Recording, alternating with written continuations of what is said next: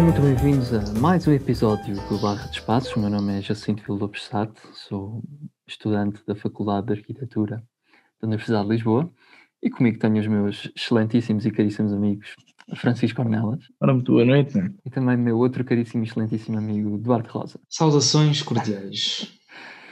Hoje no episódio, no episódio de hoje vamos estar a falar de cinema e de arquitetura, a relação entre, entre a sétima arte e a segunda ou a terceira, que se não me engano deve ser a arquitetura, um, com o título Luzes, Câmara, Arquitetura. E o cinema tem sempre constituído como um grande espaço expositivo, por assim dizer, de cenários arquitetónicos de elevada qualidade. E por isso, nós, para o podcast de hoje, aquilo que nos propusemos foi cada um trazer um filme uh, que tenha marcado particularmente pela parte da arquitetura uh, e cada um iria falar um bocadinho sobre o seu.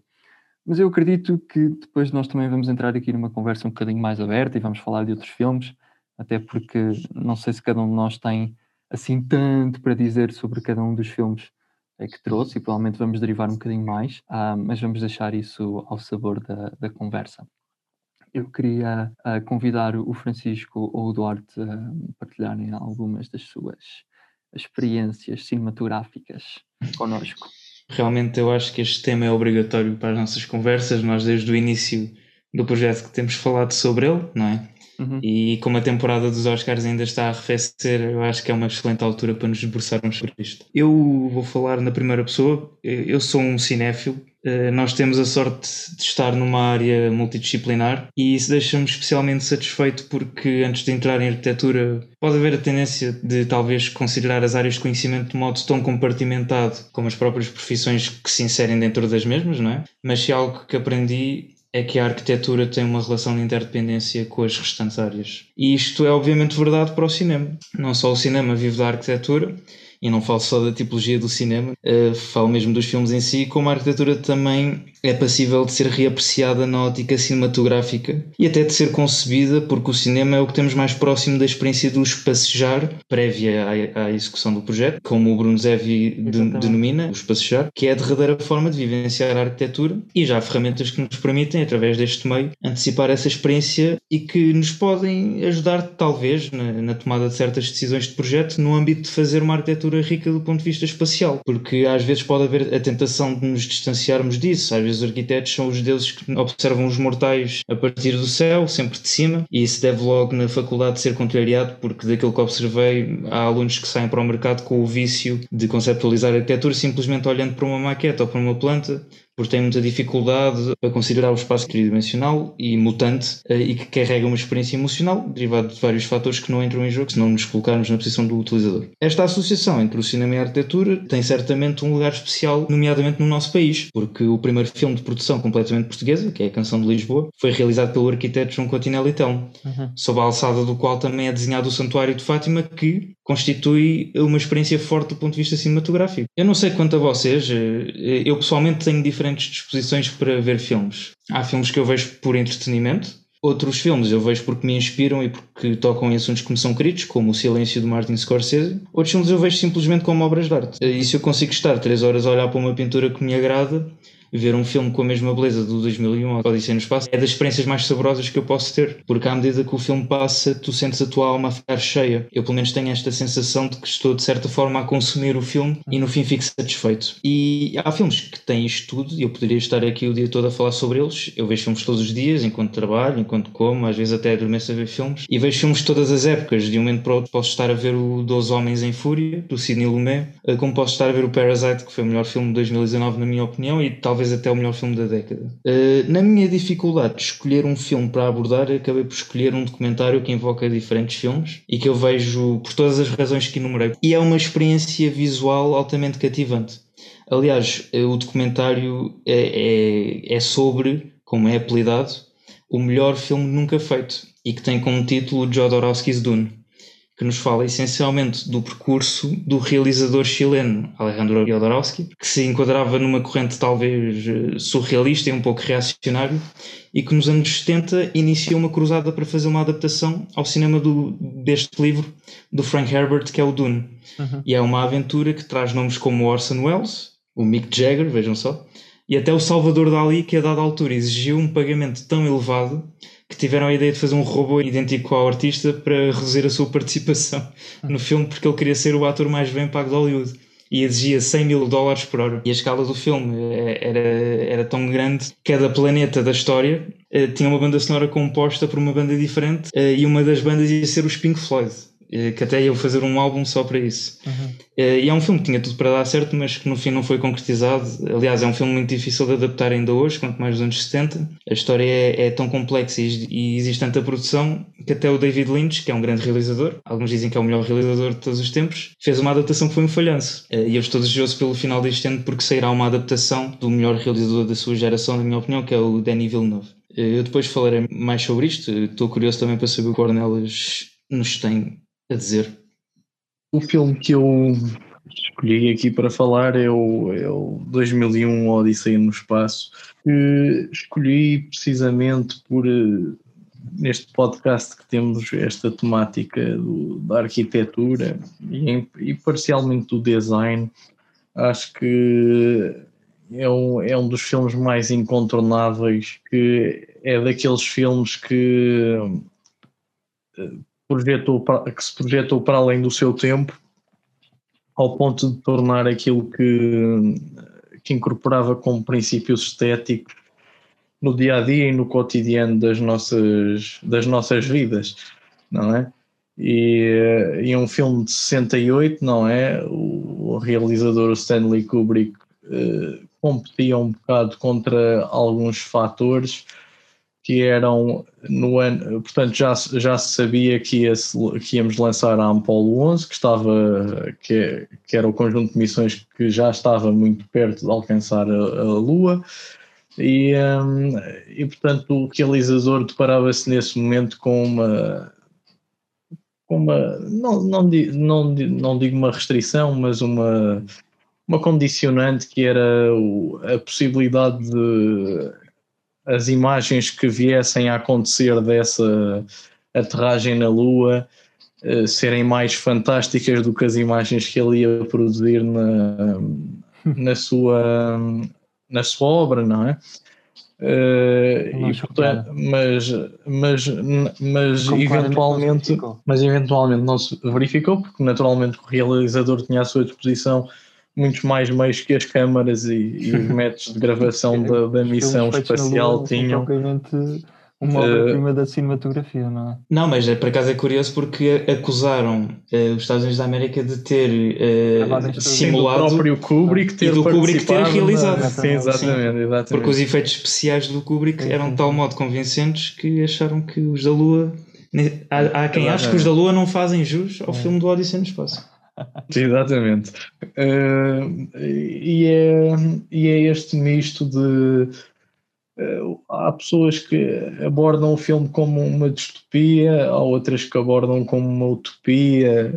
Eu, sinceramente, acho que não, não é uma coisa nem outra, nem, nem tem essa pretensão, mas lança longas premissas para o design e para a arquitetura uhum. daquilo que é a intemporalidade dos cenários Portanto, ver o Odisseia do Espaço, que é de 68 hoje, ou ver em 68, induz-nos a sensação de contemporaneidade, de, de, de, um design que, que, não, que não tem fronteiras e que é a transposição quase de uma, de uma, ordem, de uma ordem que nos é embutida à nascença, entre aspas, ou aquilo que faz, que nos constitui a mente humana, não é? Uhum. E que depois é transposta para, para um design. E até isso vai para além dos cenários, que o próprio monolito quase que se coaduna com um ideal estético que ainda hoje vigora muito. E nós hoje em dia vemos muito, muita arquitetura feita sob a forma de monolitos. Exatamente, e até nós eh, percebemos que essa questão do design, que, como me referi várias vezes, e invocando aquele livro que estou sempre a falar, o Are Human, a questão do design ser também uma coisa, acima de tudo, que é funcional, mas tem uma dimensão para-funcional, que tem a ver com a nossa própria questão do cunho da identidade humana e do, do da transposição da ordem que existe dentro dessa mente humana, que às vezes se transforma em desordem, mas uh, isso seria, seria âmbito para outra discussão. Mas neste filme um, cria esse conjunto de cenários, não é? Esse conjunto de, de imagens que, que nos marcam profundamente e que são acompanhados por uma, por uma banda sonora também igualmente intemporal, que uhum. dão nesse mesmo filme significado a um estilo musical, entre aspas, um estilo musical ou uma corrente musical que podemos chamar de clássica, entrar o período clássico da, da, da, de composição musical, não é as valsas, etc. E Nossa, até algum... são bem clássicas, mas sim, percebemos. Sim, sim, sim, um período pós, um período quase ali do, do... Sim, sim, mas de, de, música, de música clássica, sim.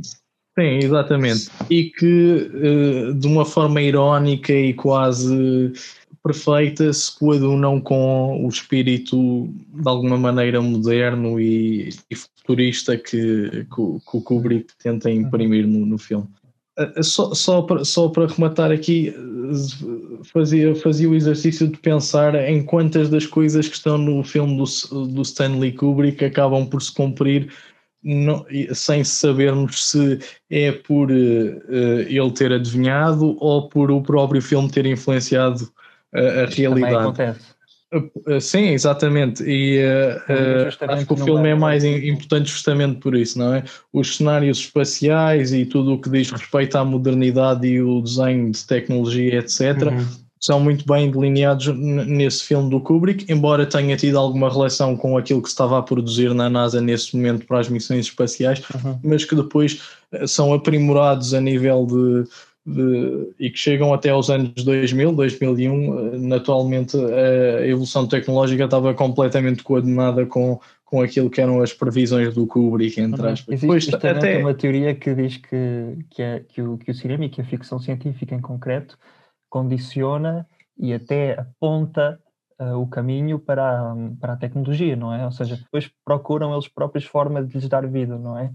Isso Sim, é e, e depois os cenários da, da, da parte final do filme do, da, do buraco negro, não é? Onde temos aquele cenário incrível com o chão de vidro iluminado e não sei o quê. Mas depois acabam... a mobília velha. Sim, a mobília velha, mas que depois acabam também por servir de mote àquilo que acaba por ser algumas das boas práticas de reabilitação arquitetónica nos nossos dias e que pronto interagem com esses cenários ou com, esse, com esses ambientes uh, quase revivalistas mas que depois têm um, um certo pedigree moderno que, é. que, que, é instalado e que aí nesse filme é claramente uh, exacerbado, não é? Sim. E por acaso, é, é essa questão do, da mobília que, que pronto, acaba por eh, casar-se com, eh, com esses cenários que pronto, parecem high-tech quase, não é?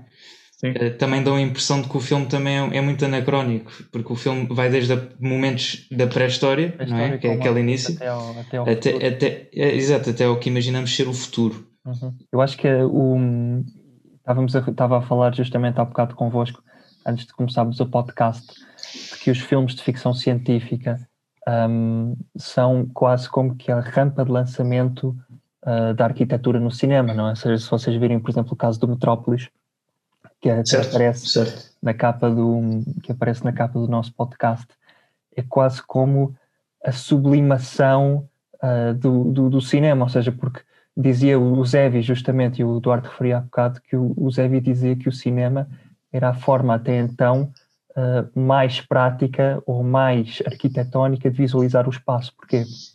Porque incluía uma figura e um elemento muito importante na análise da arquitetura, que é o tempo.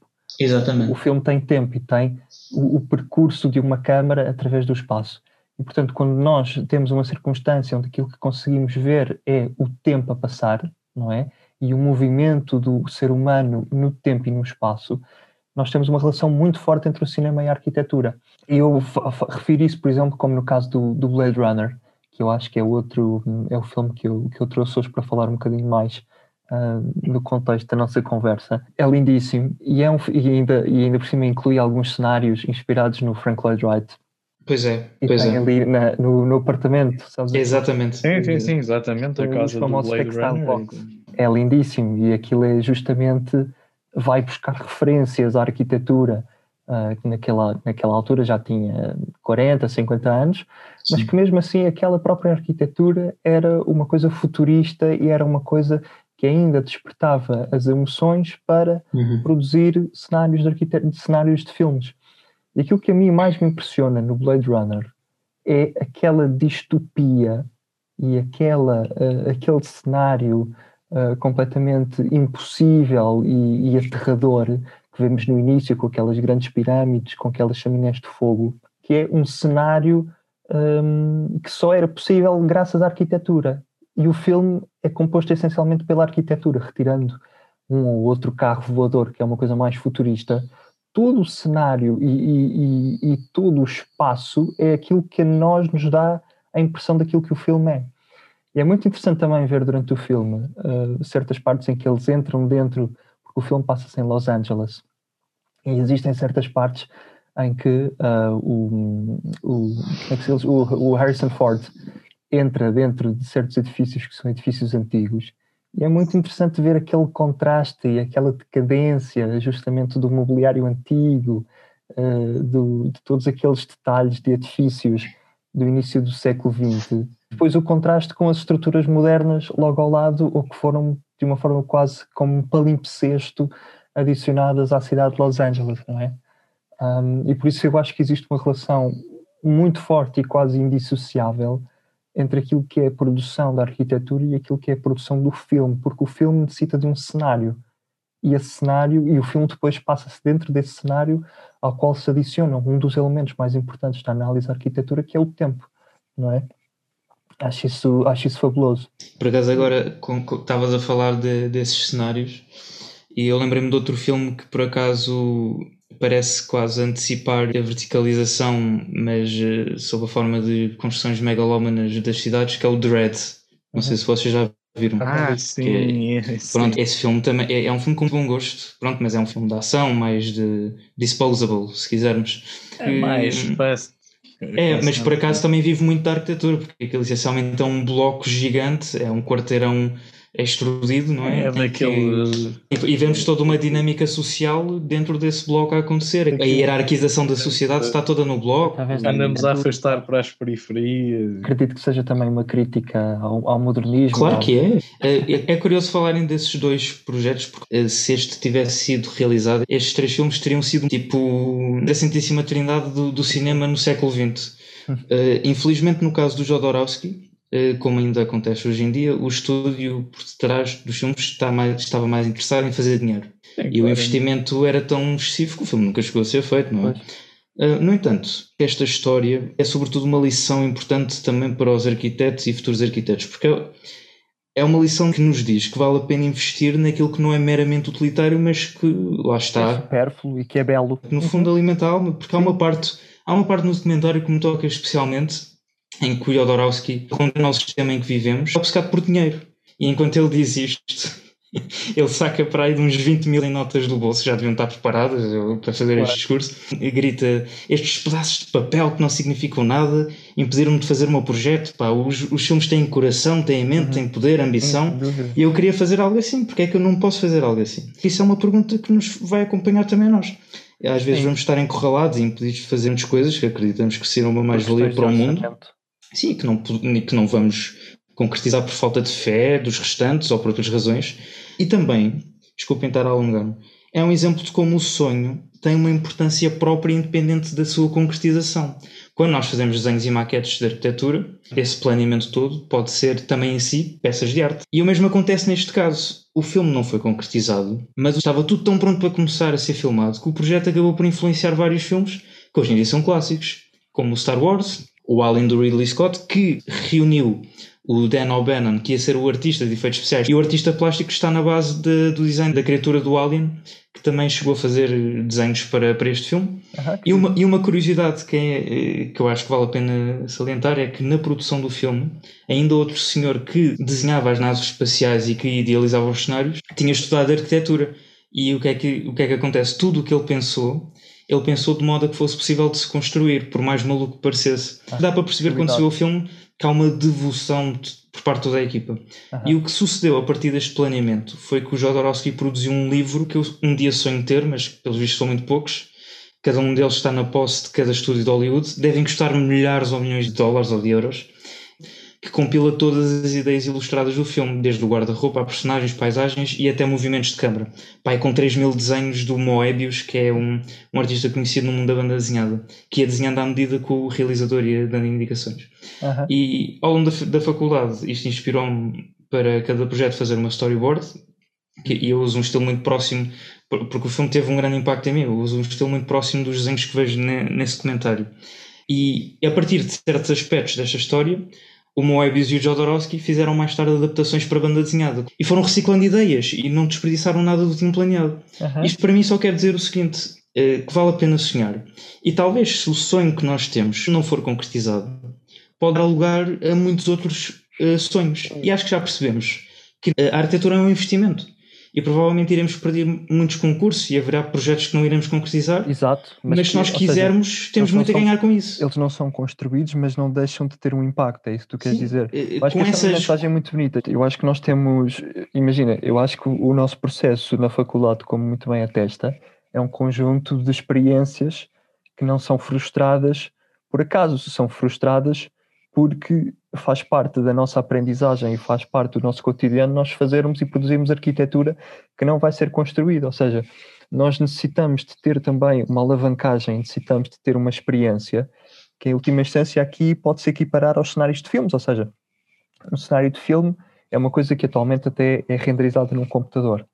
E portanto o, o, o preço da execução daquelas obras formidáveis e absolutamente extraordinárias não seria nunca comportável na vida real, mas através da informática e através dos softwares digitais permitem que o artista uhum. vá para além da realidade. e isso é uma mensagem muito bonita. E no nosso mundo em que nós vamos ter cada vez mais arquitetos e onde as perspectivas de construir vão ser cada vez menores, eu acho que o, o, o, grau de participação e de importância da arquitetura utópica, da arquitetura que é feita Sim. pelo for the sake of architecture, vai ser cada vez maior também. Sim, eu lembro-me de estúdios como os Arquizum, por exemplo, que eles eram basicamente um estúdio que faziam ensaios completamente utópicos, e, mas que valem a pena. E, e, e também há, há, há ideias. De arquitetura utópica. Sim, e também há, há, planos urbanos que são desenvolvidos no nosso país que nunca foram realizados, Sim. mas que continuam a ser expostos em, em, em, museus de arquitetura e em exposições de arquitetura, Sim. portanto, e, e, acabam por se consagrar como património, claro, é? E... Porque nos faz, é, um, é um património imaginado quase. Eu, eu até gosto desta faceta da nossa profissão. As ferramentas que nós usamos para depois poder concretizar existem planeamento, não é? Sem dúvida. Sim, sim, há, há, há, exposições de arquitetura que são só para maquetes e isso implica pronto, um investimento.